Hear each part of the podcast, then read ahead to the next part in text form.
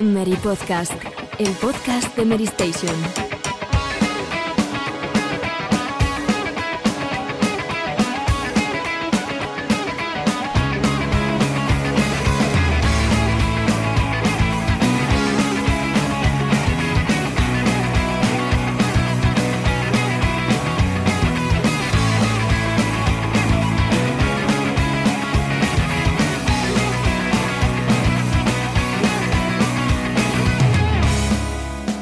Buenas, ¿qué tal? ¿Cómo estáis? Eh, espero que estéis bien. Este es un saludo más especial, si cabe, que el de costumbre. Nos gusta agradecer vuestra presencia desde hace tantísimo y, hoy lo hacemos, como digo, con un puntito más especial por aquello de que las circunstancias no acompañan. Estamos viviendo una situación un tanto compleja, eh, delicada en muchos sentidos y en lo personal, cada uno de nosotros viviéndola como buenamente podemos, eh, por lo que supone la anomalía de estar recluidos en casa ante eso, la, la cuestión que nos ocupa casi cada minuto del día a todos en este momento. Pero desde Mary Station, ya lo estáis viendo, eh, la masiva publicación de contenidos no se detiene estos días. Intentamos hacer las cositas un poco más fáciles para los que estáis, estamos en casa viendo el tiempo pasar y esperando a que esto acabe definitivamente.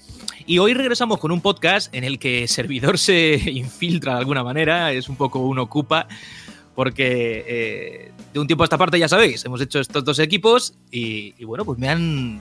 Eso es una oferta. ¿Qué, ¿Qué, ha sido exactamente esto? ¿Un fichaje de última hora? ¿Un secuestro? Eh, Sergio, te, te usurpa el puesto además, directamente metido en el, en el podcast como Pedro por su casa. ¿Qué pasa, tío? Muy buenas a todos. Eh, pues sí, la verdad es que en primer lugar agradecerte que te hayas eh, querido pasar por aquí porque al final este, este es tu podcast, este es el podcast que, que escuchábamos todos, todos, antes de estar aquí y tú ya estabas aquí presentando el podcast. Y bueno, pues como bien decías al principio, eh, no es un momento fácil. El, esto es una circunstancia que nos pilla a todos de nuevo, así que nos, eh, pues que tenemos que lidiar todos como buenamente podamos, pero yo creo que convendremos aquí que todos en que eh, la radio es una de las mejores compañías y que ya no solamente eh, esperamos hacer algo bueno para vosotros y que esta horita y media os haga sentir un poco mejor y olvidar durante algunos momentos lo que está sucediendo, sino que también a nosotros yo creo que el mero hecho de reunirnos y hablar pues también va a hacer que, que hoy terminemos el día con un poquito mejor de, de ánimo, ¿no? Así que espero simplemente eso, que este rato donde hablemos de la nueva generación pues eh, nos sirva para, para, estar un poquito más contentos. Esta es la cosa. Nosotros desde los, los eh, orígenes del podcast eh, presumíamos de que era una reunión de amigos y hoy casi que más que nunca, ¿no? Porque, bueno, mm, la tecnología nos permite esto, nos permite juntarnos en torno a los micros y, grabar un programa eh, que vive de la actualidad y evidentemente mucho de esa actualidad tiene que ver con lo que está ocurriendo, pero sobre todo nos permite pasar un rato entretenido y en la medida de lo posible pues intentar haceroslo también pasar a vosotros, que estáis en casa y, nada, simplemente eh, daros las gracias como decía y, y, esperar que esto pase cuanto antes. Eh, vamos a seguir presentando amiguetes. Arashi, ¿cómo, ¿cómo estás? Muy buenas, Juan. Bueno, pues aquí pasando la crisis desde casa, con mucho vicio sobre todo, y nada, y esperemos que este ratito pues la gente se distraiga y se lo pase bien con nosotros. Yo creo que sí, vamos a intentarlo porque además hay cosas muy jugosas de las que hablar. Está Alejandro también por ahí, el que saludo, ¿qué tal? Muy buenas, pues pese a que el COVID-19 nos tiene retenidos en casa, la industria no para y este viernes tenemos Dune Eternal, Animal Crossing y la demo Resident Evil, así que pese a que tenemos que estar confinados, podemos seguir disfrutando de, del ocio que tanto nos gusta. ¿Sabes lo que estaba pensando mientras decías eso? Que yo que soy además muy talibán del físico y del, del, del formato eh, digital, ahora bendigo que se haya casi impuesto lo descargable, ¿sabes? Porque si no todo esto que, que estás comentando no lo podríamos disfrutar, o sería muy difícil, ¿no? Así que fíjate. Efectivamente, y de hecho eh, me he visto forzado a tener que aludir a estas versiones digitales. Tenía reservada en Macros en físico, pero dadas las circunstancias, pues bueno, por lo menos tenemos algo instaurado y poder seguir disfrutando, que es lo más importante. Bueno, Paula, estás por ahí, da un paso al frente y saluda también. ¿Cómo estás? Muy buenas, pues sí, efectivamente agradezco que esté la versión física porque yo un día más sin Animal Crossing no puedo vivir. Estoy ya esperando ahí a que llegue, que queda muy poco. Y eso, como todos, en casa y aguantando lo mejor posible esta situación. Borja, ¿tú cómo estás llevando la cuarentena? ¿Todo bien? Pues bueno, de momento bastante bien, aunque no descarto volverme loco dentro de unos cuantos días porque a mí me cuesta mucho no salir a la calle y... Pero bueno, es lo que hay y aprovecharemos para jugar. Eso me ha venido bien, ¿eh? porque a veces me quejo mucho de que eh, por mucho que trabaje en esto, luego como que no tengo tiempo para jugar y ahora sí que voy a tener tiempo. Al menos los fines de semana. Sí, sí, esta es la parte también buena. Yo que últimamente he jugado bastante menos de lo que deseaba. Estos días le estoy pudiendo dar tranquilamente algunos de los títulos que, como decíais vosotros, ya han visto la luz o están a punto de verla. O sea que, fenomenal. Em, bueno, pues estos que oís y que os han saludado ya son los que están dispuestos a pasar un ratito agradable con vosotros de radio y nos vamos como es habitual con los titulares de actualidad antes de meternos en el grueso de ese debate. Dos máquinas que están cada vez más cerca y que auguran buenos momentos, aunque la cosa va a ir de datos tecnológicos. Vamos primero con esa actualidad. Titulares. Venga, pues dentro de nada, cuando grabamos esto faltan ya casi horas, se va a poder jugar esa eh, demo de Resident Evil 3 Remake, que esperamos muchos. El año pasado le dimos buena, buen tiento al 2, ¿no? Yo particularmente lo disfruto un montón. De la tercera entrega, como digo, de ese remake, vamos a disfrutar de una demo en breve. Y, nada, eh, Alejandro, cuéntanos un poquito qué es lo que sabemos, detalles, eh, cosas jugosas de lo que se nos echa encima ya con Resident Evil 3. Efectivamente, el jueves 19 de marzo llegará la tan ansiada demo de Resident Evil 3. Será una sección eh, más o menos similar a, la que pudo acceder la prensa en la preview. esa separación de Jill, Carlos, busca encontrar la fuente de electricidad de la red, etcétera, etcétera. llegará este jueves a las 5 de la mañana en Xbox One a las 18 de la tarde en PlayStation 4 y Steam. Y no solamente será eso, sino que aparte habrá también una versión beta abierta de Project Resistance. Eh, recordemos ese modo 4 contra 1 multijugador que acompañará al juego. Esta beta llegará un poco más tarde, el próximo 27 de marzo, 8 de la mañana en Xbox One y 6 de la tarde en PlayStation 4 y Steam. Y, bueno, creo que Paula eh, pudo jugar eh, a esta demostración, a esta demostración en solitario. ¿Qué, nos puedes contar? ¿Qué podemos esperar de esta demo? Eh, bueno, en concreto la parte de Resident Evil 3, al menos lo que pudimos probar la prensa, llegaba desde lo que mencionas, cuando Carlos y Jill se separan, hasta el enfrentamiento directo contra Nemesis, que es una parte muy interesante para ver cómo han revitalizado ese instante tan tenso y un enfrentamiento repleto de acción que en función de todo lo que hayamos explorado tendremos unas armas u otras para hacerle frente y será más o menos fácil. Así que es rejugable la demo, ya han confirmado desde PlayStation que no es como la que ocurrió con eh, Resident Evil 2, que era limitada, teníamos un tiempo para completarla y ya estaría, sino que aquí podemos darnos el gusto de revisitarla tantas veces como queramos.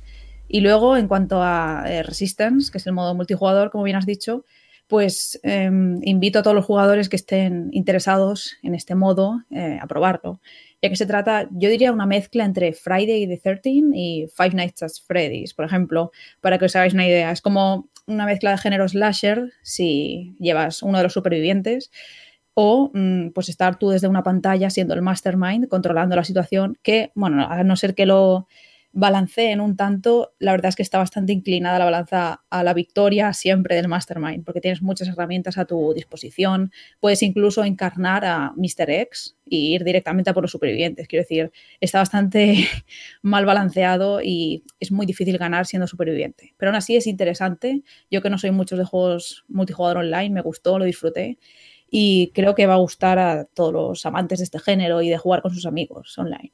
¿Vais a echar de modo de, menos el modo mercenarios? Mm. Depende de cómo sea Resistance. Yo es que no lo he podido probar. Yo lo hubiera preferido, ¿eh? A mí el multijugador asimétrico me parece al final acomplejarlo todo un poco y por lo que han podido probar otros compañeros eh, y también por lo que pudo probar Paula, yo sinceramente hubiera preferido un modo mercenarios. Pero bueno, al final como lo que voy a jugar es la campaña, pues tampoco me importa. No me molesta demasiado, quiero decir. Mm, estoy de acuerdo lo, bueno que tiene esto es que aunque el modo multijugador salga al principio un poco regular, pues tiene margen de mejora. Eh, se ha escuchado mucho críticas, muchas críticas negativas sobre el modo, pero, pero bueno, todo tiene, todo tiene su cauce, ¿no? Y es posible que dentro de un tiempo pues, hablemos de, otro, de otra cosa, ¿no? Sí, porque al final los juegos contra, 4 contra 1, como los que ha mencionado Paula, o incluso Dead by Daylight, está un poco de moda. Llevan desde que salieron sobre el 2016-2017. Yo creo que se han instaurado y, vale, sí, Mercenarios estaría mejor, pero dentro de esta novedad, pues no, no viene mal, ¿no? Probar nuevas cosas dentro de la saga. Pues muy bien. Em, si queréis, seguimos. Tenemos muchas cositas todavía que, que tratar. Y y podemos hacerlo en cualquier momento. Quiero decirte que si queréis volver a alguna de las cosas, se os ocurre algo que se os olvida, pues oye, chicos, con, libertad. Yo tenía, por ejemplo, aquí apuntado ya el siguiente de los temas, eh, con Naughty Dog como protagonista, ya sabéis, estamos muy pendientes de que The Last of Us 2 eh, vea la luz, somos muchos los que le tenemos muchas ganas, eh, pero no todo es oro, no todo es oropel, ¿no? Y no, no reluce de la, de la misma manera cositas un poco a nivel interno dentro de la compañía yo creo que estandarte, lo podemos decir con permiso de, Santa Mónica quizá, de Sony. Hablo de las eh, declaraciones de algunos de los eh, eh, componentes de sus equipos de desarrollo recientes que han hablado del crunch al que la compañía los sometió, pues eso, para, para, tirar adelante con fechas mm, muy justitas de, desarrollo del, título. Es verdad que desde Naughty Dog nos han hecho eco de la cosa, pero ¿cómo veis esto? Es decir, Naughty Dog, pues una de las llamas ¿no? que guían el futuro de Sony, su historia de un tiempo a esta parte con PlayStation. Borja, ¿tú, ¿tú cómo ves esta movida? ¿Qué es lo que sabemos al respecto? Porque bueno, para no, no se escapa nadie del crunch, ¿no? No, y precisamente Naughty Dog eh, es reincidente porque es algo que ya se sabía hace tiempo y como suele ser habitual, eh, ha sido Kotaku la que ha desvelado estas condiciones a través de desarrolladores y ex desarrolladores, por supuesto desde el anonimato. Y lo que se comenta básicamente es que en Naughty Dog, la cultura de Naughty Dog es así, es decir, tienen una ambición tan desmesurada que, buscan hacer todo a la perfección y eso repercute evidentemente negativamente eh, en, los, desarrolladores, porque dentro incluso del propio estudio hay gente que piensa, eh, estoy trabajando en Naughty Dog, voy a, voy a hacer el juego del año y por eso voy a trabajar más, ¿no? Eh, se comenta también mucho el hecho de que no hay alguien que te diga, mira, tienes que hacer horas extra, pero si no las haces, pues como, como que te miran raro, ¿no? Básicamente.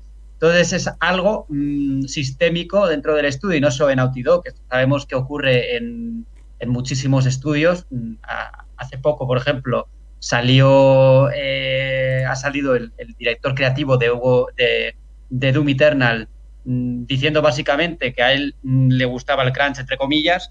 Así que es una problemática de la industria que no se va a resolver hasta que las propias compañías tomen conciencia y, en definitiva, pues pongan sobre la mesa medidas, ¿no? Como lo que pasó es que cuando, cuando se lanzó Uncharted 4, eh, los propios jefes, digamos, de Naughty Dog ya se dieron cuenta de que esta situación eh, tenía que cambiar y dijeron, vamos a poner medidas, pero vamos a proponer medidas, pero al final mm, ha, vuelto, ha vuelto la cosa a su cauce, o sea, ha vuelto la cosa a, a, ir por los mismos cauces, por así decirlo. Hay que comentar una cosa, Borja, respecto a la información de estos antiguos empleados que, como bien dices, trabajaron en Uncharted 4 y, bueno, pues han escrito comentarios de, de crunch, que es una forma en realidad eufemística de hablar de explotación laboral. Y Neil Druckmann, en su cuenta oficial de Twitter, eh, respondía unas horas después de que se vertieran esos comentarios, pues con un, con un comentario que simplemente aludía al equipo de, animación, que, bueno, según nos contó Almudena eh, Soria en, Los Ángeles cuando pudimos probar el juego en el pasado mes de septiembre, ese equipo de animación, que es el que, digamos, se está viendo más afectado por esa condición de crunch, consta de 40 personas divididos en dos equipos, uno en San Diego y otro en, en en Santa Mónica. Y bueno, pues venía a decir eh, Neil Druckmann en este momento que, estaba muy orgulloso y que era algo impresionante, ¿no? Y evitaba hacer comentarios eh, en respuesta a esas acusaciones. Esto más bien, Sergio, era, yo creo que era una respuesta directa a un tuit que puso Jonathan Cooper, que Claro, iba con segundas. sí, sí, un, ex animador de Naughty Dog que dijo sí, exactamente. y yo creo que iba directamente a, como tampoco es casualidad, Borja, el tweet que ha publicado hoy la cuenta oficial de, de Naughty Dog diciendo que, bueno, pues así era, así habían mejorado las animaciones del juego, ¿no? Y al final, pues bueno, vemos una mejora, evidentemente, una mejora, pero que, que bueno, yo creo que ninguno de estos eh, comentarios justifica un trato de, de, crunch porque al final Naughty Dog, por lo visto, eh, según lo que se dice, pues es uno de los estudios con mayor crunch de la industria, ¿no? Y yo creo que esto hay que visibilizar. De hecho, a mí me parece, a mí me parece un error la reacción de Neil Druckmann y de la propia Naughty Dog, ¿no? Muy crítico. Porque al final estás mm, provocando entre comillas, ¿no? Estás quitando hierro al asunto, en mi opinión. Sí, sí, sí, sí, sí.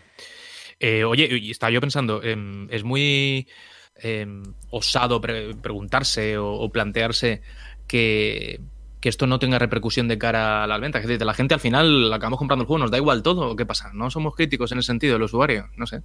Es interesante. Sí, es interesante porque al final, eh, seguramente recordaréis el acalorado debate que hubo con Red Dead Redemption 2 por las declaraciones de Dan Hauser. Y al final, yo no sé si eso tuvo algún tipo de repercusión en ventas, pero lo que sí sabemos es que la gente está ya mucho más concienciada de este tipo de cosas y a juzgar por las reacciones en foros y redes sociales, hay, tengo la sensación eh, de que cada vez hay más gente que sí que quiere penar esto con la no, con la no compra del videojuego al menos de inicio. Mira, aquí yo creo que tenemos que distinguir varias cosas. En primer lugar, eh, el crunch, que, Kotaku revelara el crunch en, Rockstar Games, sí que tuvo repercusión porque el propio estudio tomó medidas después de que todo saliera. Eh, lo que no me queda nada claro es que eso repercuta realmente en las ventas, porque al final eh, muchas de las personas que compran esos juegos mm, no están, digamos, tan metidos como para, para, para formar parte, digamos, de una campaña de, pues yo no me compro el juego, ¿no? Por otra parte, eh, no sé hasta qué punto ese tipo de boicots eh, es beneficioso para los desarrolladores, porque al final puede repercutir en, si las ventas son bajas, en despidos, ¿no? Entonces no sé hasta qué punto eso es una buena estrategia. Sí, que al final paguen justos por pecadores, ¿no? Chicos, yo no sé si leísteis los tweets de Jonathan Cooper, el antiguo animador de The Last of Us, que ha trabajado también en los Mass Effect, etcétera. Eh, yo creo que explica muy bien la situación que vivió él en Naughty Dog. O sea, él se fue el año pasado, pero explica cómo hay gente del equipo de animación que trabajó hasta la extenuación, hasta acabar en el hospital. A mí eso me parece muy fuerte. Luego también. Eh, ahora sí, ahora sí, esto fue, ha sido matizado porque al final Jonathan Cooper borró el tweet. Yo lo estoy viendo ahora mismo. Ah, sí. Sí. Pues sí, pues es... Vale, vale, vale, pues he, leído mal porque... Ahora, supongo que la, que la, habrá matizado quizá, o, no lo sé, pero yo ya te digo, lo que estoy leyendo... Es que publicaron una imagen, publicaron una imagen de la desarrolladora y ella no, no, hablaba de que la habían hospitalizado por el crunch, hablaba de que había tenido una bajada de algún, problema algún tipo de problema de salud que no tenía nada que ver con, con eso, pero, pero bueno, eh, si sigue ahí. Sí, bueno, él hace ahí una serie, un hilo de, tweets, explica, bueno, la situación que vivía allí, también explica de que Naughty Dog tiene una mala reputación, que no encontraban animadores y que tenían que tirar de otra industria, en este caso de la industria de la animación, del cine. Y que es muy difícil encontrar en general a gente senior, o sea, tiran de juniors y esto hace que los eh, desarrollos se alarguen mucho más. Claro, hay alguien que tiene que supervisar a ese junior, que tiene que enseñarle. En fin, que la situación de Naughty Dog ahora por ahora eh, no es muy buena y es una pena que, que después de tantas críticas, porque esto ya viene de lejos, pues no intente mejorar las condiciones como hacen otras compañías, ¿no? Como en este caso Red Dead Redemption, que parece que ahora intenta pensar más en el, en el trabajador y, que tenga horarios normales, que tiene una vida más allá del trabajo. Y lo que decías tú, tú Borja, que a veces no es que tu jefe o, tu, la persona que está por encima tuyo te diga quédate a hacer horas extras. Es que si tus compañeros se quedan trabajando hasta las tantas de la noche, si tú te vas, a lo mejor luego dependen de ti y tú estás bloqueando a esas personas. O sea que es un círculo vicioso que al final te sientes obligado a quedarte hasta las tantas porque tu equipo también se queda. Bueno, pues un mal que parece un poco endémico eh, y que esperamos, como decís, que, que vaya pasando porque, bueno, pues al final son personas ¿no? las que nos hacen disfrutar de los títulos de los que disfrutamos y, no, no, es, no, es, deseable que sigan en esta dinámica. Em, sí que ha habido un montón de, y esto es muy positivo, de iniciativas por parte de, empresas y, bueno, en, líneas generales también he visto mucho particular por ahí ayudando con, con Kiss y demás un poco, pero sobre todo el tema de juegos gratis, ¿no? Que está movida el coronavirus y el confinamiento que estamos sufriendo todos en casa ha movido. Em, Sergio, cuéntanos un poco qué cositas se han eh, contado y qué, qué, es lo que se puede jugar sin pagar un duro estos días desde casa, que está muy bien.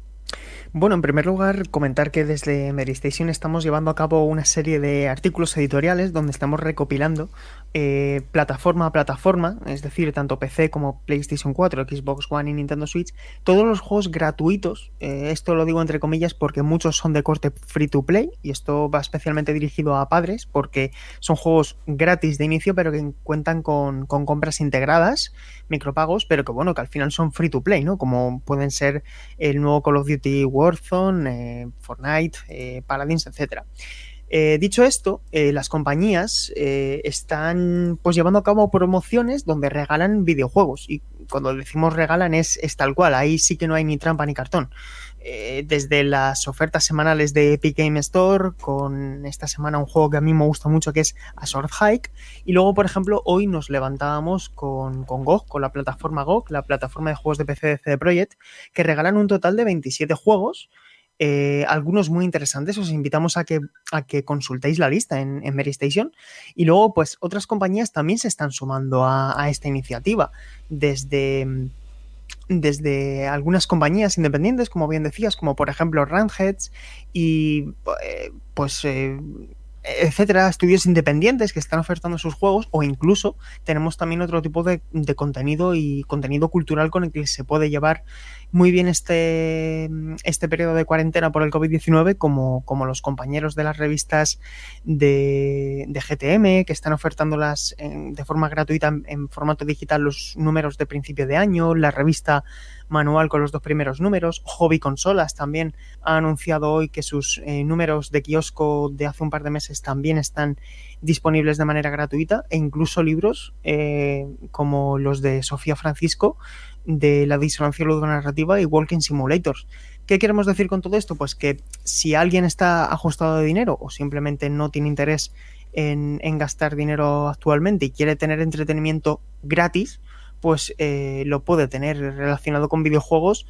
Así que, pues eso, os invitamos a que consultéis la, la web porque lo tenemos todo recopilado y, y, a lo mejor con eso pues se os hace todo un poquito más fácil. Sergio, no sé si lo has comentado, pero en Kindle Unlimited tienes dos meses gratis para consultar todo tipo de libros, incluidos de videojuegos. O sea que Muy por entretenimiento gratis no será hoy en día. No va a ser. Sí, sí. bueno, es que si nos ponemos no, con otro tipo de plataformas, incluso, bueno, tampoco hace falta decir eh, nombres tan comerciales, ¿no? Pero eh, algunas conocidas plataformas, bueno, pues Amazon, Movistar y tal, están regalando meses gratis. Hmm. Así que, pues bueno, animamos que no todo es jugar y que seguramente yo, por ejemplo, tengo un montón de series pendientes y a lo mejor lo aprovecho durante estos días.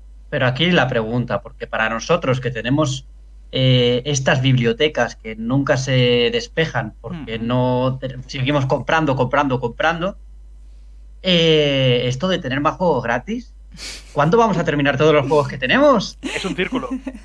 Nunca para. Exacto. Es que nosotros seguimos trabajando, al menos yo sigo trabajando y vosotros también. O sea, quizá los chavales pues tengan todo el día para darle a todo el vicio, pero es que, bueno. Hombre, yo, yo, lo, no yo, lo, yo, lo, he notado el fin de semana. Yo lo he notado el fin de yo semana, sí, que ahora tengo muchas horas para jugar.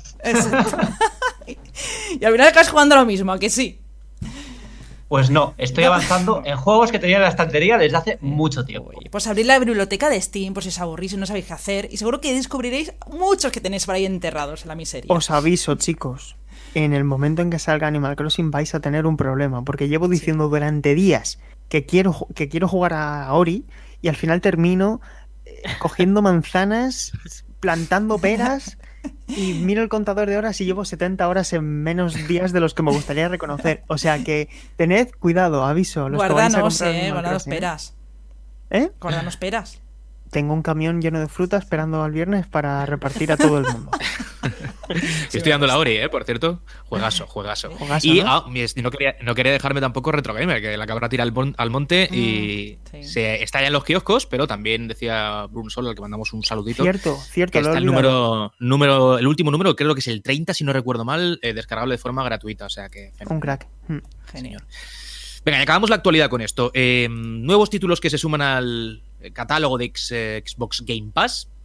Muy disfrutable también, por cierto que son Ace Combat 7 y The Search 2. Y ahora sí nos cuenta un poquito al respecto. Pues muy bien. ¿Tenéis game, eh, Xbox Game Pass? Porque os viene yes. divinamente hoy en día con lo que estamos viviendo. Así que llegan nuevos títulos: Ace Combat 7 y The, The Search 2 el 19 de marzo para consola y PC. Estupendo, ¿no? ¿Habéis jugado estos juegos? Porque ahora tienes la oportunidad. Y a otros tantos. A mí me gustaría añadir que justo con el anuncio de los nuevos juegos han promocionado una nueva ventaja para los usuarios de Xbox Game Pass, que son los perks, ¿no? Que son ahora, aparte de los juegos que te dan mensualmente, eh, puedes recibir DLCs, contenidos in-game, que eh, eh, es una especie de Twitch Prime, Hmm. pero para los usuarios de la Ultimate, que creo que está bastante bien y podéis incluso entrar en xboxgamepass.com, hay un apartado eh, web dentro de Xbox Wire donde te llevan directo al enlace y podéis canjear vuestras recompensas. Y otro detalle para cerrar este tema es que también eh, tenéis disponible la beta de Bleeding Edge. Mm. No sé si ha cerrado ya el 13, sí. Bueno, estaba estos días disponible, yo estuve jugándola y la verdad es que resulta bastante interesante. Y desde el día de lanzamiento, el 24 de marzo, lo tendréis también en Xbox Game Pass. Así que es un Mm. servicio, la verdad, que impecable, ya lo hemos comentado muchas veces. Y pues tenéis ahí lo nuevo de Ninja Theory. Mm. Y Ace Combat, la saga que por cierto eh, no muere, eh, pese al tiempo. Y yo recuerdo los primeros Ace Combats, cuidadito, ¿eh? O sea, ya hace un par de años de esto, ¿eh? Madre mía. No, no, y ojo, que, que este último, el 7, es bastante Sí. bueno. ¿eh? Vamos, yo, Sí, sí. yo tuve que analizarlo en, en la web. Y, y es que el tema del- de cómo afecta el clima a la aviación es que el- el- el- tiene un campañón. O sea, me parece que, que es bastante buen añadido para Game Pass. ¿Sigue conservando el puntito arcade o qué? Sí, sí, sí, sí, sí. De hecho, este retrocede un poco a los orígenes de, de Combat 5 y 4. O sea, creo que han llegado a un buen punto intermedio. A debate. Debate que tiene como protagonista, lo decíamos antes, eh, a las dos máquinas que se van seguramente a dar de tortas durante los próximos años por el trono del videojuego. Lo hacen sus responsables de forma habitual desde hace ya bastante tiempo, con permiso de Nintendo, efectivamente, que también tiene su parque enorme de, seguidores, de fieles, con una alternativa siempre a lo que eh, de alguna forma proponen estas dos grandes, que son Sony y Microsoft. Pero estas dos son las que hoy ocupan el tiempo de debate Visto lo visto respecto de las características técnicas que ya se van desvelando de sus máquinas, de las que serán futuras consolas de sobremesa estandarte para las ah, dos compañías, tanto Series X en el lado de Xbox como eh, PlayStation 5 del lado de Sony. Hoy, eh, cuando grabamos esto, hace es casi directo, ¿no? Como aquel que diría, hace unos minutitos que se ha desgranado eh, toda la parte tecnológica de la consola de Sony, o si no toda gran parte de ella, y nos han dado muchos datos. Ahora hablamos de eso porque el servidor es verdad que es muy, muy nulo para, para analizar esto con, con la sapiencia que seguramente merece, pero se nos han dado muchos datos, ya no solamente numéricos de, de la arquitectura de la consola, sino de los usos que esperan esto puedan eh, darlo a los, des los desarrolladores, que al final son los que van a hacer de esto algo que disfrutemos los jugadores. Y como de Xbox hace también unos días, no mucho, ¿verdad? Porque es como que se ha desgranado todo en los últimos días. Sí. Eh, ha sido todo bastante juntito en el tiempo, se ponen casi de acuerdo. Sí, a ver, eh, eh, hay que decir en primer lugar que ambas, eh, ambas coberturas no es que una haya sido respuesta de la otra por, por un tema de presión, sino que eh, la GDC, se iba, la GDC, la Game Developers Conference, se iba a celebrar durante, durante esta semana y bueno, pues con motivo del coronavirus se ha cancelado. Y por lo tanto, pues tanto, tanto Microsoft como, como Sony pues han adelantado esa información por otras vías. Y lo que han hecho es, eh, por ejemplo, en el caso de, Sony, si bien no, eh, no, hemos visto la consola, sí que hemos vislumbrado ya qué es lo que hay dentro de ella, ¿no? Y con Microsoft, pues al contrario, pues ya habíamos visto la consola y ahora lo que hemos hecho es profundizar un poco en, en, lo, que, en lo que vamos a encontrar. Entonces, la primera conclusión a la que podemos llegar, porque tampoco creo que merezca mucho la pena que nos pongamos a, a ahondar en datos y cifras que realmente no tienen por qué decirnos demasiado. Eh, ahora, ahora, repasamos las cosas eh, principales, pero sí que podemos eh, llegar a la conclusión de que efectivamente, y tal como adelantaban algunas fuentes, van a ser dos consolas muy parecidas, bastante parecidas, tal como lo fueron Xbox One y PlayStation 4, con algunas diferencias, y que sobre todo eh, van a ser consolas muy preparadas. Eh, no van a ser sistemas que salgan eh, desfasados desde el primer momento, como pasó en 2013, que ya acusaban una cierta, pues bueno, quedaban lejos de un, PC de gama alta y aquí, sin embargo, estamos ya con consolas muy preparadas para, para funcionar perfectamente un lustro, ¿no? Entonces, eh, Xbox Series X, por un lado, va a ofrecer una CPU de 8 núcleos, al igual que PlayStation 5, con la diferencia de que mientras la máquina de Microsoft va a 3,8 GHz, la otra va a 3,5 GHz. En la GPU, por ejemplo, uno tiene 12 teraflops, y la nueva consola de Sony va a tener 10,28 teraflops. Ambas van a compartir una memoria RAM de 16 eh, GB eh, GDDR6. Y en cuanto a la SSD, que esto sí que me gustaría comentarlo en profundidad, eh, mientras que Xbox Series X va a tener un Tera SSD, de los cuales em, em, bueno, eso luego lo comentamos en la RAM. PlayStation 5 va a tener 825 GB. ¿Y por qué 825 GB? Que no es un estándar, porque lo normal es que nos encontremos o 256 o 512 o, 1000, ¿no? Que sería el, Tera completo. Según esgrime Mark Cerny, es una cuestión de economía, porque todos están haciendo malabares para poder ajustar el precio que tienen estimado. Ninguna de las dos consolas tiene todavía precio eh, público, por lo tanto creemos que o bien se están reservando ese dato o directamente están peleando para llegar a final de año, máxime con, la situación que estamos viviendo, ¿no? Y decía Cerny que al final el motivo por el que es 825 eh, GB SSD es porque, porque iban a poder alcanzar así el, precio que, consideran oportuno, ¿no? Y luego finalmente decir que también ambas consolas van a ser reproductores 4K HD. Y luego ya eh, Borja, que también se ha encargado de la información que hemos eh, publicado esta de Memory Station, podrá eh, contarnos un poquito más cómo va a funcionar esa retrocompatibilidad de PlayStation 5 ya confirmada, pero que no va a ser lo que nos hubiera gustado si lo comparamos al menos con, con la máquina americana, ¿no, Borja?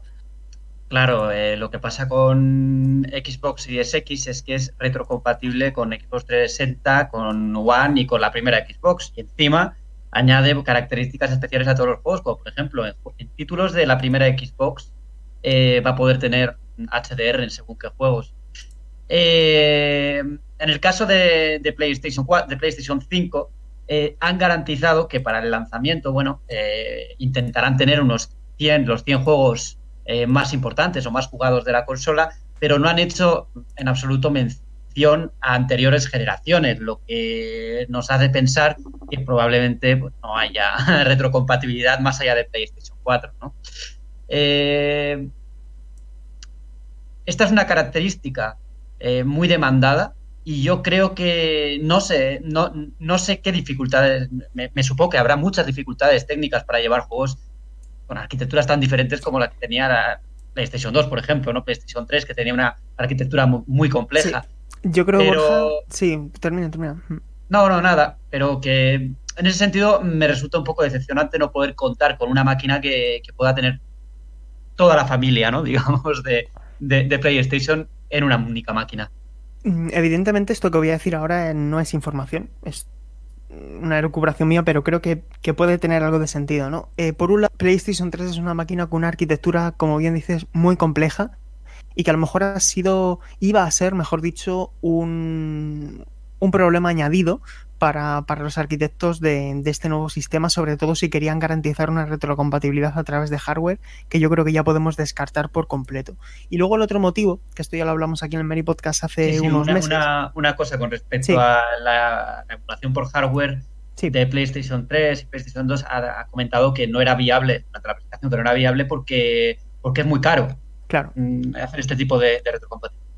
Y lo, que quiero añadir a este respecto es eh, PlayStation Now. Eh, una de las grandes bazas que tiene este servicio de suscripción de Sony, que aparece en la infografía de, Sony, de uno de los grandes servicios que quieren potenciar en la próxima generación, es que PlayStation Now tiene un catálogo de más de 600 juegos de PlayStation 3 en su mayoría, PlayStation 4 y también de PlayStation 2. Entonces yo creo que Sony no va a ser, sobre todo teniendo una situación de mercado tan predominante como tienen ahora, yo creo que van a arriesgar un poco y la gente que quiera jugar a todo ese legado de lo que haya anterior a PlayStation 4 van a instar a la gente a que se vaya a PlayStation Now. Yo creo que es un error, sobre todo porque Microsoft va a tener ahí ya no solamente una oferta muy atractiva, sino un motivo de, marketing para decir que ellos venden un ecosistema, ¿no? Y a mí personalmente me llama mucho la atención, sobre todo sabiendo que Xbox Game Pass ofrece también títulos de Xbox 360 e incluso la primera Xbox. Yo creo que ha sido un error esta, este sistema de retrocompatibilidad y sobre todo que sea una cifra, ¿no? Que sea una cifra de 100 juegos porque basta que te den una cifra para que encuentres en esa cifra un juego que no está, ¿no? Te digas... Pues lo han dicho, han dicho en el lanzamiento, de todas formas, y con, en el caso de Xbox pues también ocurre lo mismo, ¿no? Que, que el catálogo será, se irá incorporando a medida que, a medida que vaya avanzando la. La diferencia es que los retrocompatibles de Xbox ya son más de 750, ¿eh? Efectivamente. Sí, claro, porque esto es algo que lleva trabajando desde esta generación. Sí, sí. Y, y al contrario que PlayStation 4, que no es retrocompatible. Es como volver a empezar, ¿no? Para ellos. Eh, efectivamente, es que a mí me recuerda la situación de Microsoft en 2015 cuando comenzaban con este programa y poco a poco a lo largo de los años han afianzado eh, e- este servicio de cara al futuro, ¿no? Y me parece que esto como que ha cogido un poco en pañales a Sony, lo cual me sorprende porque es algo muy demandado por los usuarios, especialmente con PlayStation 4 donde han instado a los jugadores a si quieres jugar tu juego de PlayStation 2 vas a tener que pasar por caja otra vez y con unas remasterizaciones un poco mm, de aquella manera. No sé, me- la verdad es que ha sido lo más decepcionante de la conferencia, pese a que, bueno, la velocidad del disco duro del SSD eh, interno es bastante más veloz que el de Series X. En el resto de apartados creo que lo más significativo ha sido el tema de la retrocompatibilidad.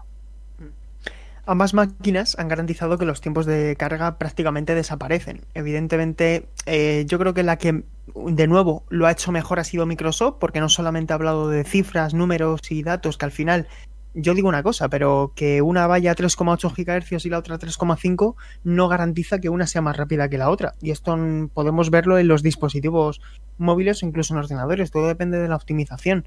Sin embargo, eh, Microsoft ha hecho muy bien porque ha publicado vídeos comparativos, vídeos reales, donde ponen frente a frente, por, por ejemplo, State of Decay 2, cómo carga, eh, cómo tarda en cargar uno y cómo cuánto tarda en cargar la otra. Y la diferencia es bastante sensible. Y luego, sobre todo, una función que a mí personalmente me llama mucho la atención, por, por a lo mejor por el, por el tipo de uso que le doy a los juegos, que es el modo de Keep Resume, que te permite reanudar juegos y mantener varios juegos, eh, más de cuatro por lo menos, en estado de suspensión, ¿no? Que tú estés jugando tu partida de Forza Motorsport 7, tengas la copa en la tercera carrera de 5, cierres el juego por completo, actualices la consola o incluso la apagues de corriente, etcétera, te pongas a jugar a Hellblade, termines de jugar a Hellblade y reanudes en cuestión de segundos tu partida de Forza como si la tuvieras en modo suspensión normal, ¿no? Y para mí eso es Eso- un eso es una- un detalle de calidad de vida que yo creo que todavía no somos conscientes de lo mucho que lo vamos a agradecer.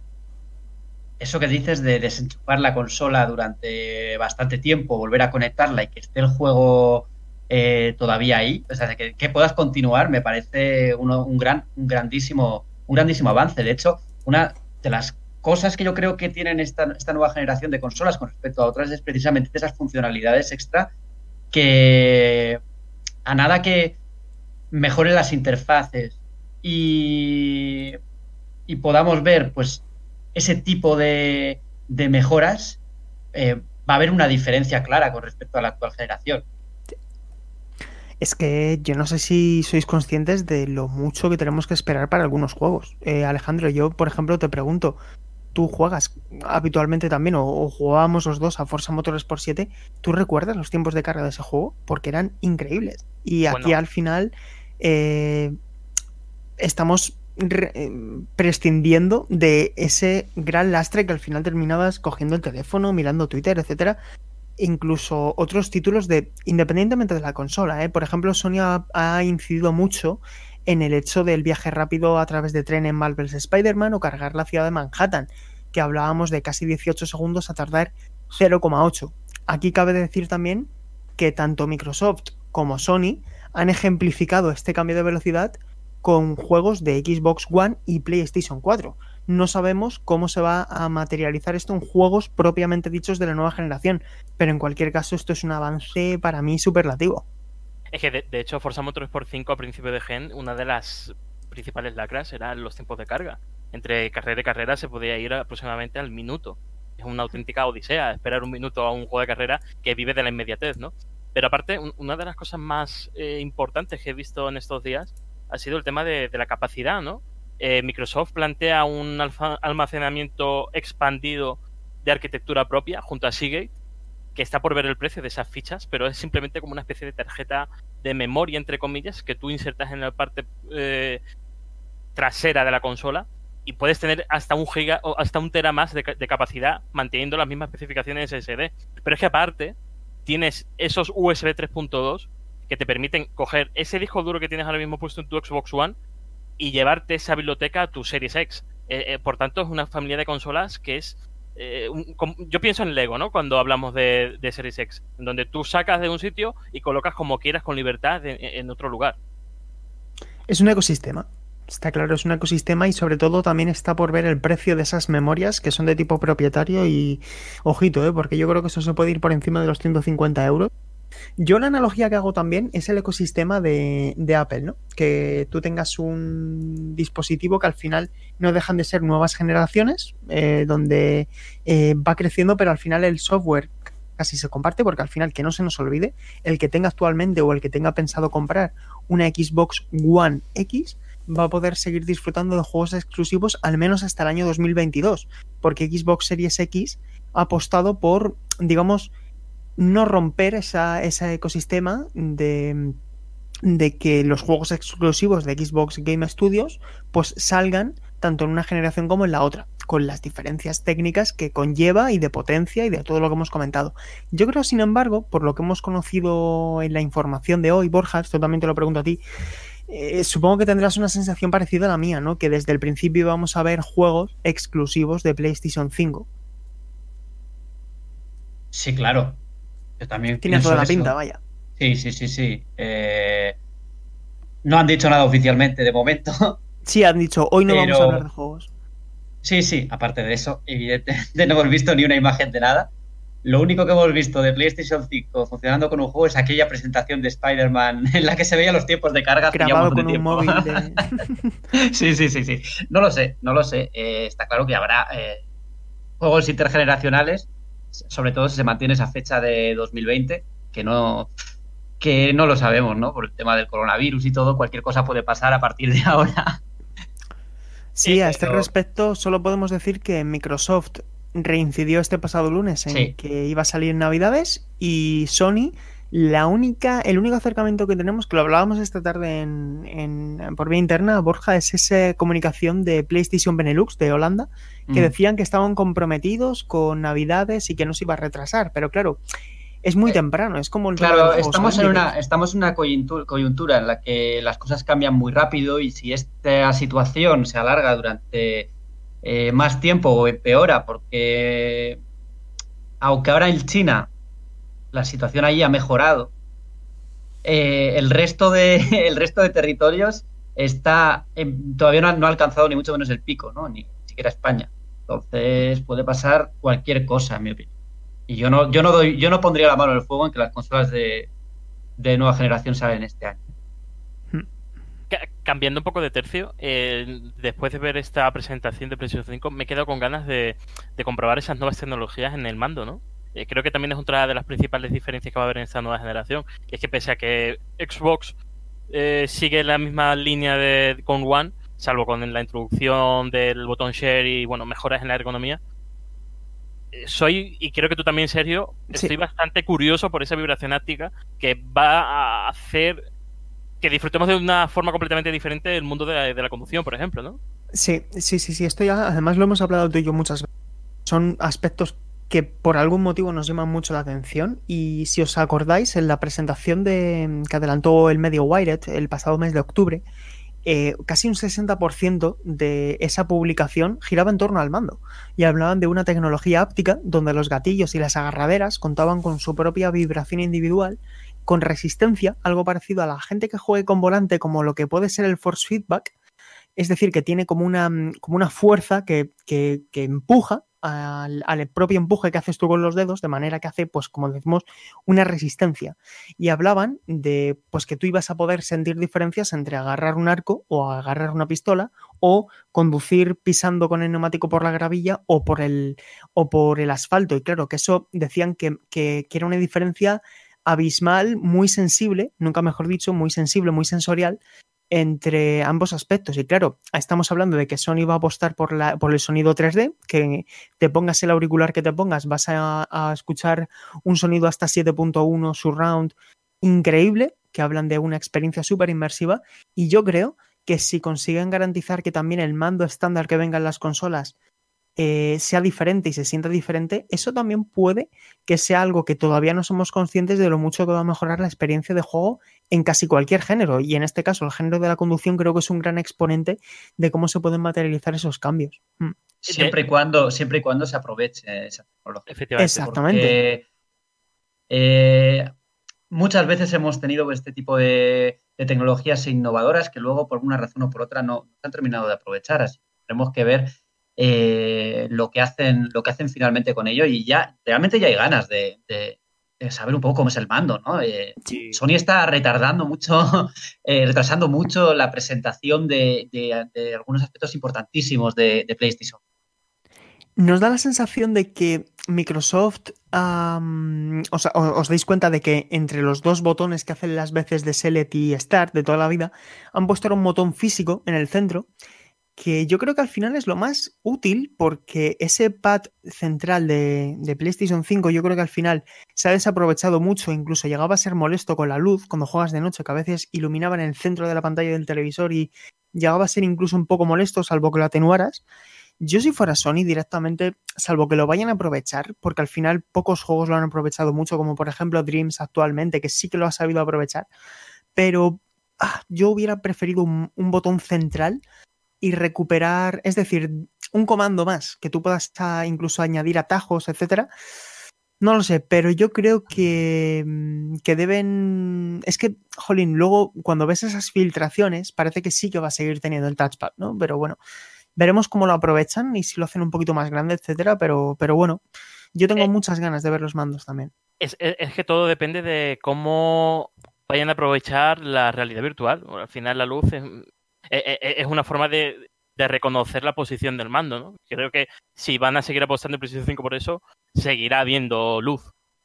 en cambio, el, panel táctil es cierto que no, se aprovecha y, es un, botón accesorio demasiado grande y, por ejemplo, recientemente estaba rejugando a Days Gone y, creo que es de los pocos juegos que aprovecha en plan de que tú deslizas hacia un lado y te aparece un menú diferente, ¿no? Y está bastante cuco. Pero eh, creo que la principal diferencia de esta nueva generación es que tú ves a, Xbox y, ves una mm, un enfoque a mejorar la experiencia.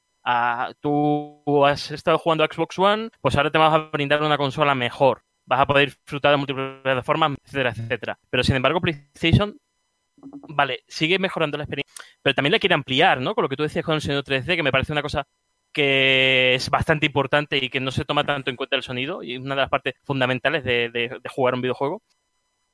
El tema de ray tracing, que creo que es también una de las puntas de lanza de la nueva generación, es, es increíble como mm, en juegos como Minecraft, que pueden ser visualmente pues un poco llevados a la comedia, pero es que realmente la iluminación cambia el juego, cambia la forma en la que te mueves por la noche, por la que poner una antorcha en una posición determinada cambia la forma en la que, te, en la que navegas por el mundo. Me, parece una cosa de loco lo de ray, tracing. Pero es que también tenemos el tema de la vibración, que es algo que hasta el momento había solamente experimentado Valve con el Steam Controller y, los mandos de Valve Index. Y, Llevas razón. Y, de hecho, insto a que si queréis ver cómo funciona la tecnología, veáis un vídeo de cómo funciona el Steam Controller, porque esos dos círculos que aparentemente parecen el botón táctil de un portátil, es, completamente lo contrario. En un juego de estrategia puedes sentir cada eh, cuadradito de un menú, etcétera, etcétera. O sea, mm, transporta lo que ves en la pantalla simplemente con el contacto de tus dedos. Sí. Mm, hay otro aspecto también, ya que estamos tratando de abordar un poco todo para que la gente tenga una, fotografía lo más completa posible de ambos, de ambos sistemas. Em, al margen del mando, bueno, parece bastante claro que, Microsoft va a seguir apostando por una consola tan silenciosa como lo ha sido Xbox eh, One, con un buen consumo energético, etcétera, porque eh, al principio hubo un poco de confusión de que iba a ser más silenciosa, pero ahora aseguran que va a ser tan silenciosa como. Y yo personalmente que tengo una Xbox eh, One X y también tengo una PlayStation 4 Pro, no os imagináis también lo sumamente distinto que es eh, a lo mejor por motivos de análisis o por el motivo que sea tener que jugar durante un largo periodo de tiempo y ver cómo tu PlayStation 4 parece que va a salir disparada como un cohete y sin embargo Xbox One X que se mantenga tal cual. Y esto ya no solamente es por un tema de temperatura, es de ralentizaciones, de que vuelvas al menú y digas esto se va a romper o eh, etcétera. Entonces, yo creo que a ambas eh, van a apostar ahora por una arquitectura muy seria, es decir, muy muy potente, nunca mejor dicho, y me llamaba también la atención en la presentación de Mark Cerny que decían que a pesar de que iban a apostar por ray tracing, etcétera, eh, esto me gustaría comentarlo porque si bien la CPU va a 3,5 GHz, etcétera, y la GPU eh, va a 2,23 GHz variables, comentaba Cerny que cuando ocurre en el peor caso posible, es decir, cuando hablemos de juegos que tienen una carga increíble, que haya que cargar mundos abiertos enormes, asegura que la, que, la, velocidad de reloj bajará, evidentemente, ¿no? Dice, pero que no será mucho más baja. Para reducir el consumo un 10%, solo necesitas una reducción de aproximadamente el 2% de la frecuencia. Y esto al final es un cambio muy grande y que al final, a la conclusión a la que llegaban en Digital Foundry, que es el medio que, que ha tenido la primicia de esta información, que ha podido charlar con él, aseguran que es una arquitectura, que es una estrategia muy parecida a la que se sigue con las GPUs de PC. Dicho de otro modo, estamos hablando de dos ordenadores, ¿no? Y eso eh, tiene sus ventajas, sus inconvenientes, y yo creo que en este sentido eh, son dos consolas que, que, van a ganar mucho en ese sentido, ¿no? Que, que en eso que se van a fijar del PC es en lo positivo, que es en el rendimiento y en la eficiencia. De hecho, es que uno de los problemas de PlayStation 4, especialmente el modelo Pro, es que el disipador eh, data del año 2003, si no me falla la memoria. Entonces, eh, claro, para disipar el calor debe de aumentar la frecuencia y me aumenta el sonido, lo que aumenta el desgaste de la pasada térmica de la CPU. De hecho, yo me vi obligado a abrir mi consola rompiendo la garantía para poder cambiarla y ahora va perfecta. Y, es algo que luego con un chasis modificado de estas últimas versiones de PlayStation 4 Pro, lo que hicieron es reducir eh, la velocidad del disipador para bajar el sonido, pero aumentar el, calor que emite la consola. Al final, e, ese tipo de, de, trucos, entre comillas, es lo que se va a eliminar en PlayStation 5 y, es algo que yo valoro bastante. No, no, no sabéis, yo vivo con gente y bueno, con mi familia, no gente normal. Y, claro, se nota demasiado cuando una consola va silenciosa como Xbox One X y cuando tengo que jugar a la PlayStation 4 Pro, que por ejemplo, remito otra vez a Days Gone, es que Days Gone es, es, un Cristo en sonido tengo curiosidad, Alejandro, y, esto también os lo pregunto a todos, de cómo será físicamente el chasis de PlayStation 5, ¿no? Porque nos hemos dado cuenta de que eh, tanto PlayStation 4 como Xbox One serían este modelo, digamos, tradicional de estas dos últimas generaciones, que es como una tabla plana, ¿no? Y sin embargo, em, Xbox Series X va a ser como como una CPU de ordenador, garantizando que la refrigeración eh, salga desde la parte superior, que tiene todo el sentido del mundo, ¿no? Por una cuestión, por una cuestión lógica. Y, al final em, yo creo que eso va a garantizar que, Xbox Series X eh, funcione como tiene que funcionar y que no se sobrecaliente, etc. Y yo prefiero sacrificar diseño, que esa es la pregunta que tengo para vosotros, si preferís una consola más bonita pero menos eficiente o que tenga sus riesgos, o sin embargo que nos encontremos también con una PlayStation 5 cuando sea que la veamos menos agradable a la vista, que a lo mejor sea un poco voluminosa y que tengamos que poner detrás de la tele, etcétera. Eh, en fin, eso es lo de menos, a costa de que sea más silenciosa, que, sea más eficiente, etcétera. Yo prefiero los segundos, sinceramente. Hombre, yo creo que siempre eficiencia, eficiencia antes que, la estética, ¿no? Uf, no sé qué decir. Ya pondrás, ya pondrás, ya pondrás un jarrón delante de la consola. No pasa nada. No pasa nada. yo, prefiero, yo, prefiero, yo prefiero que la cosa funcione bien, que antes, antes de que sea bonita. Pero bueno, si pueden ser las dos cosas, mejor que mejor, ¿no? De hecho, incluso hasta Apple, eh, bueno, Microsoft eh, copia, entre comillas, el modelo de los nuevos Mac, mm, modelo incluso modular, ¿no? Por, por cómo vi el, el, vídeo de Digital Foundry, parece que es un, diseño por piezas, ¿no? Muy, muy de PC. Y, yo también prefiero eficiencia, obviamente. Al final, eh, a mí me da igual que la nueva Series X sea una torre, se ponga de lado, de costado, que sea un cubo, un frigorífico. Yo lo que quiero es que sea silenciosa, que me dure toda la generación y, que tenga un diseño pues internamente eficiente. Eh, vaya. Ahí está. Yo lo que no quiero es que de aquí a tres años, en 2022 o 2023, tengamos una Pro. Yo quiero. Porque a mí me ha quedado claro que, que Microsoft va a seguir sacando modelos, porque al final esto es una serie, es una gama. Pero Sony no. Entonces yo no quiero luego una PlayStation 5 Pro, como ha pasado esta generación, porque al final, en vez de gastarte 6, nos hemos gastado 600 euros igual, si has querido la experiencia completa, ¿no? Entonces, ¿a dónde quiero llegar? Prefiero pagar un poquito más al principio y que tengamos todos que asumir que estas consolas van a costar 500 euros, como parecen apuntar todas las miradas, 520, etcétera, a pagar eh, menos, como pasó esta generación, y luego a mitad de generación darnos cuenta de que no era posible estar siete años con ese, con ese sistema si se quería tener un- una ambición tan elevada, ¿no? Con algunos títulos. Pero Sergio, ¿tú descartarías mm, que Sony lanzara un modelo, más modelos de PlayStation 5 en el? Pues yo creo que es algo No, no lo mm, descarto, pero no me que no es descartable en absoluto. Pero yo creo que va en esa línea la, la nueva generación, ¿no? La posibilidad de tener distintos modelos eh, cuando pasen unos años, ¿no? Y va a pasar, ya, ya lo adelantó Microsoft con, con su idea de que Xbox Series X es solo uno de los modelos, Series X, y que podrían sacar más cosas en el futuro. Entonces, yo esto veo que va, que va a ser una tónica. No, no lo veo como un mercado de los móviles, que cada año hay un nuevo modelo, pero sí, una, sí que haya distintas opciones y, y luego cuando pasen unos años y la cosa empiece a flaquear un poquito, pues sí que, sí que veo una versión pro, por así decirlo. ¿Y, y, y no creéis que todo dependerá también de la influencia de los eh, servicios en la nube?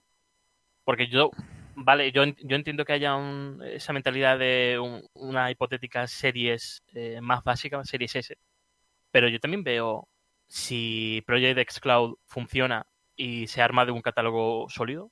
Yo, yo no descarto un- una consola que tú te sientes, eh, enciendas el mando con tu con tu consola mini y, y- puedas jugar al catálogo a través de internet. Yo no lo vería descartable. Y, y también depende mucho de la política de Sony con PlayStation Now, de qué juegos novedosos puede meter dentro del catálogo. Eso es una, eso es un tema bastante complejo, en mi opinión, porque ya tenemos servicios en streaming que están funcionando, como, como Google Stadia, y yo lo veo más, y lo dijo el propio Phil, eh, Phil Spencer, que sí, que el streaming era el futuro, pero que de momento eh, conviviría, ¿no? Va a ser más, si, si, Sí. se, si se saca un modelo así, será más en convivencia con otro producto. E- e- Eso digo, eso digo, que, vale, tienes tu Series X, tu experiencia tradicional, pero que a lo largo de los años, si esto cuaja y realmente se asienta, pues deje de ser una experiencia complementaria y pueda convivir una al lado de otra, ¿no? Sí, sí, eso yo también apuesto con, como una posibilidad. Y, y en precios, eh, sé que es un debate que es muy manido, pero creo que Sony en esta ocasión repetirá también el, el ir por debajo de, su rival. No, no, no sé el precio fijo, pero sí que tengo esa sensación de que tienen que tirar por, por más abajo que Microsoft. Yo creo que van a costar lo mismo. Y que, y que sobre todo, y esto insisto, ¿eh? ya lo vimos con Nintendo Switch, con ese 2,99 dólares, 3,29 euros, que sobre todo vamos a ver un precio más elevado en la zona euro. Em, la situación económica actual, con todo lo que está pasando, también puede trastocar un poco las cosas. Y ojito a ver qué pasa también en Estados Unidos cuando llegue el brote con fuerza. Pero yo creo que Sony está tratando de garantizar 499 dólares en, en, en Estados Unidos y que aquí a lo mejor nos podemos ir a 529 por ese cambio que al final nunca es 1-1, etcétera. Y no me extrañaría nada que viéramos algo así, una cifra de estas que son poco redondas, por así decirlo, y que sobre todo Xbox Series X es la que apunta a ser un poquito más elevada, pero también hemos de tener en cuenta eso que hablábamos eh, y que ya avisábamos, que al final, si tú tienes una suscripción a Xbox Game Pass y quieres jugar al nuevo Forza y al nuevo Halo, no vas a tener que pagar 120 euros adicionales, sino que con la suscripción a Xbox Game Pass te vas a ahorrar el dinero de los juegos y sin embargo con PlayStation 5, salvo que PS Now empiece a ofrecer juegos exclusivos de lanzamiento, pues tiene toda la pinta de que vas a tener que pasar por caja, ¿no? Sí, efectivamente, yo creo que ya lo hemos hablado varias veces en, en este podcast. El tema de Game Pass, de tú vas a tu tienda, coges tu Series X, llegas a tu casa y descargas los juegos de lanzamiento, que me parece exclusivo, también valga el matiz, me, parece totalmente eh, un, punto y aparte, ¿no? Eh, yo creo que la, mejor estrategia que nos brindan las dos empresas, pero también tienen en cuenta el catálogo. Si Sony va fuerte de lanzamiento, Mm, a lo mejor no pesa tanto también pasar por caja. Es que todo depende de, los nombres, vaya, al fin y al cabo. Exactamente. Es que depende mucho de cuántos y de qué calidad sean esos exclusivos, ¿no? Porque no es lo mismo un NAC, un Killzone y un Gran Turismo Sport 2.0 que decir Horizon Zero Dawn 2, ¿no? Mozos, eh, siento interrumpiros, tenéis un debate muy interesante desde hace ya rato, estamos aquí atentos a lo que estáis analizando. Yo no he intervenido mucho porque básicamente cuando me iba a tirar ya decía alguien lo que iba a decir. Yo digo, pues nada, ya queda dicho, así que nada, no, no, quería, no quería interrumpiros porque habéis tocado los temas yo creo que con bastante...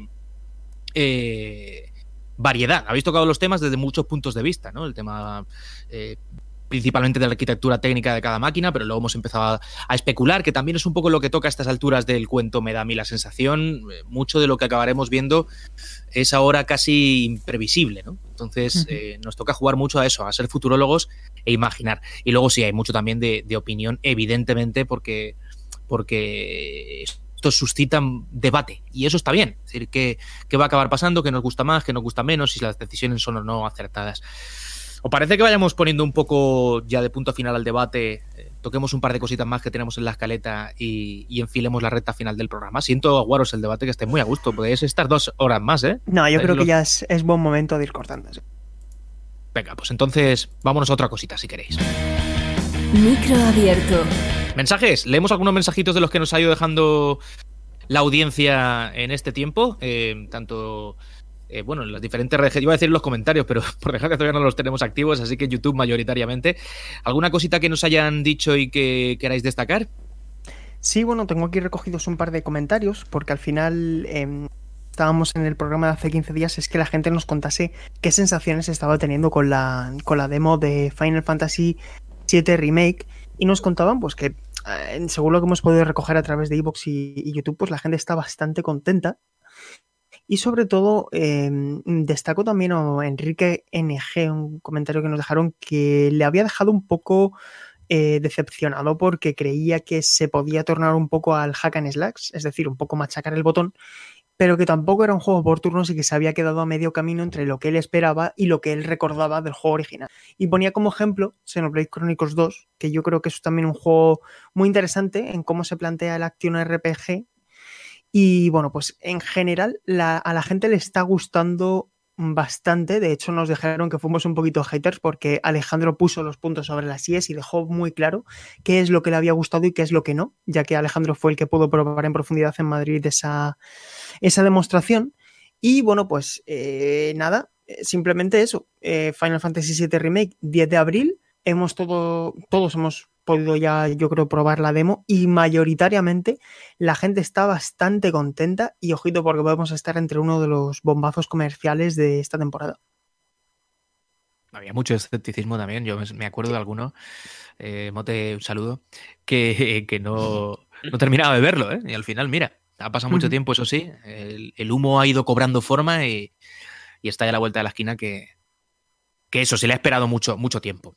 Y Juan, si crees, eh, podemos mandar a la gente como pregunta para, para el programa de, esta semana, ¿qué, les está pareciendo, ¿no? La nueva generación, ¿qué les gusta más por ahora lo que han visto de Xbox Series X o PlayStation 5?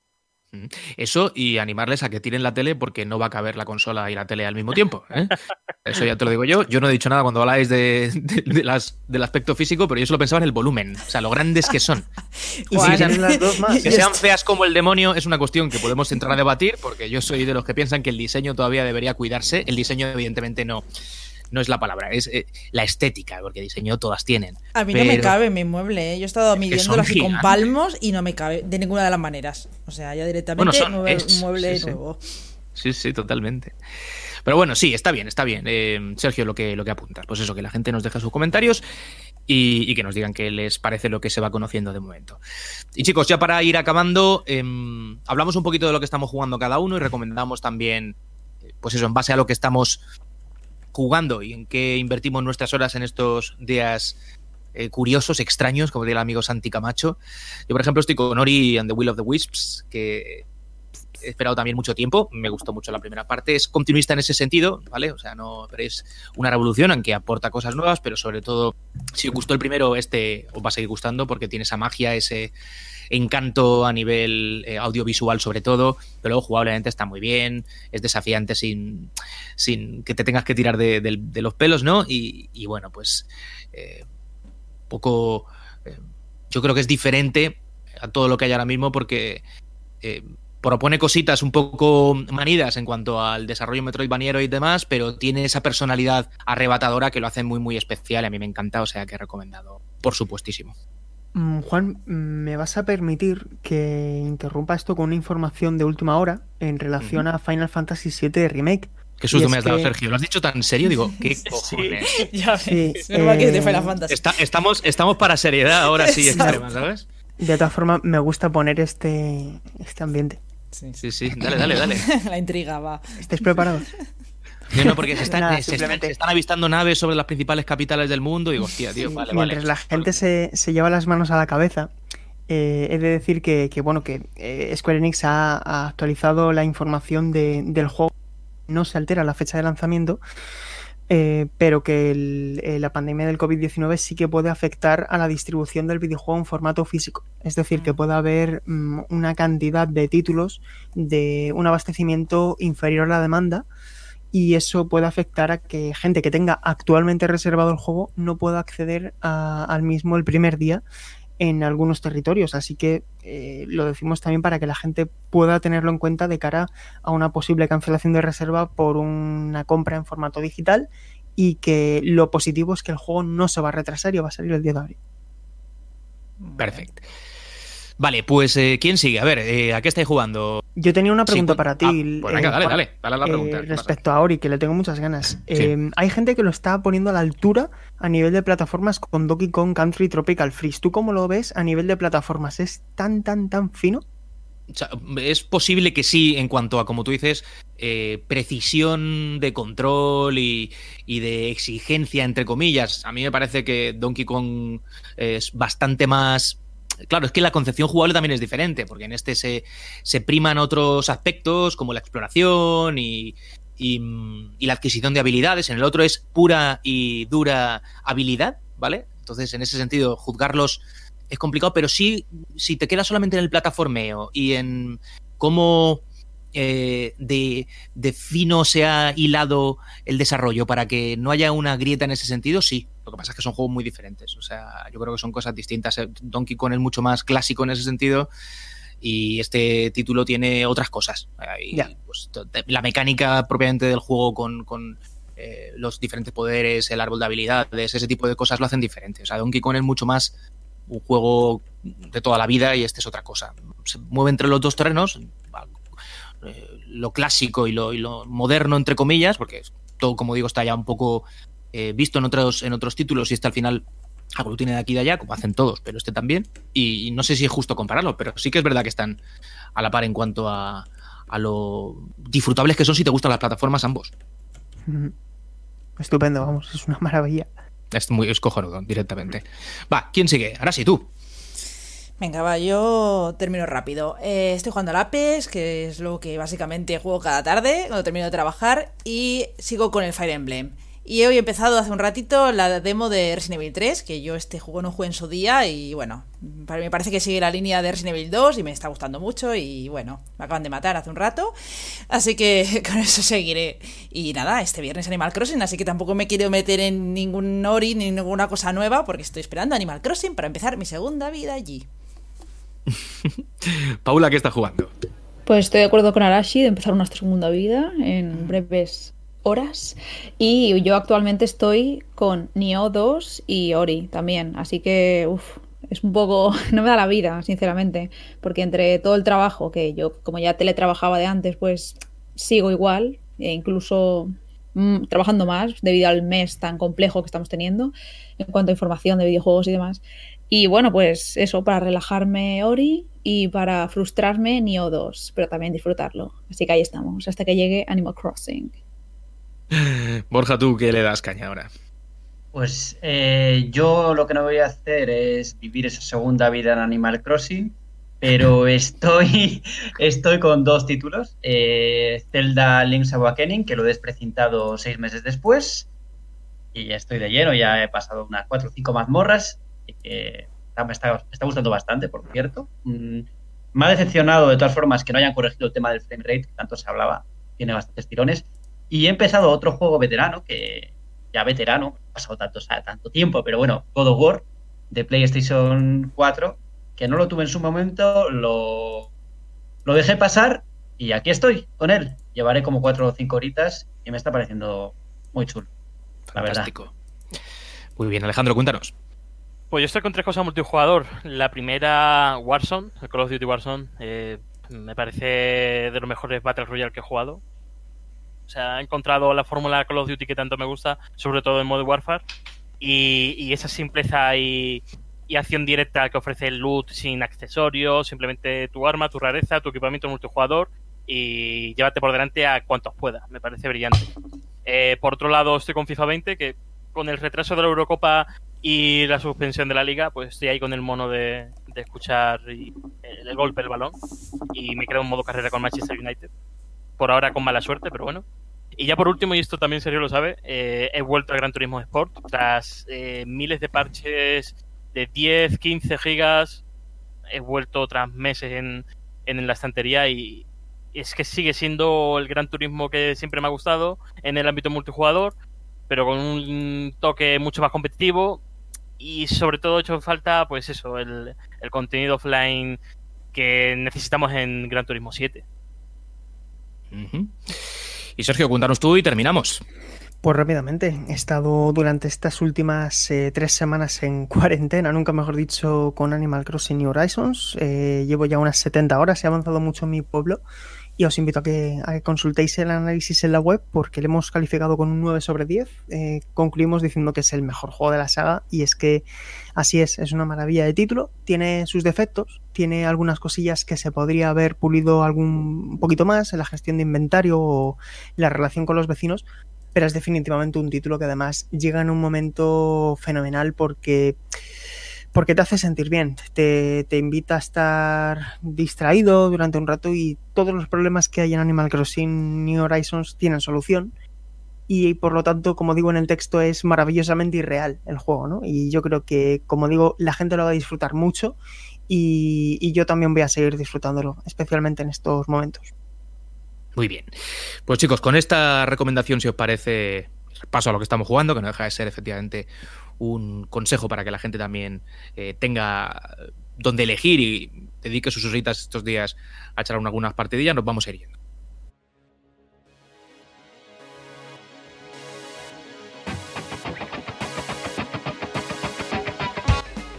Bueno, pues ha sido un placer acompañaros en este, en este podcast eh, vuestro al final, porque es de todos, el, el Meri Podcast es de todos, pero con la nueva estructura que hemos planteado este año, final parece que, eso, que hemos hecho una pequeña familia común y luego dos más pequeñitas, ¿no? Así que ha sido un placer poder participar de la vuestra esta semanita y, nada, veo que como os apañáis bien ya no vuelo más, ¿eh? ¿eh? Tenedlo en cuenta, ya ha sido una cosa testimonial y...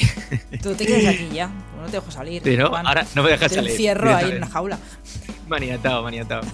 Nada, que ha sido un gustazo y, y que nos vamos a ir despidiendo Llevamos una hora y 12 minutos más o menos por mi reloj, o sea que un programita cargado de cosas y con un debate del que seguramente volveremos a hablar o que traeremos otra vez al podcast, porque esto se va a ir desgranando con el tiempo según vayamos conociendo pues nuevos detalles, sobre todo a nivel estético, por ejemplo, de parte de Sony y, los juegos, ¿no? Que es un poco lo que todos esperamos. Son muchas cifras, todo fenomenal, pero tenemos que ver cosas, eh, movimiento para juzgar todo esto, estos números pues con lo que nos interesa que son los títulos al final.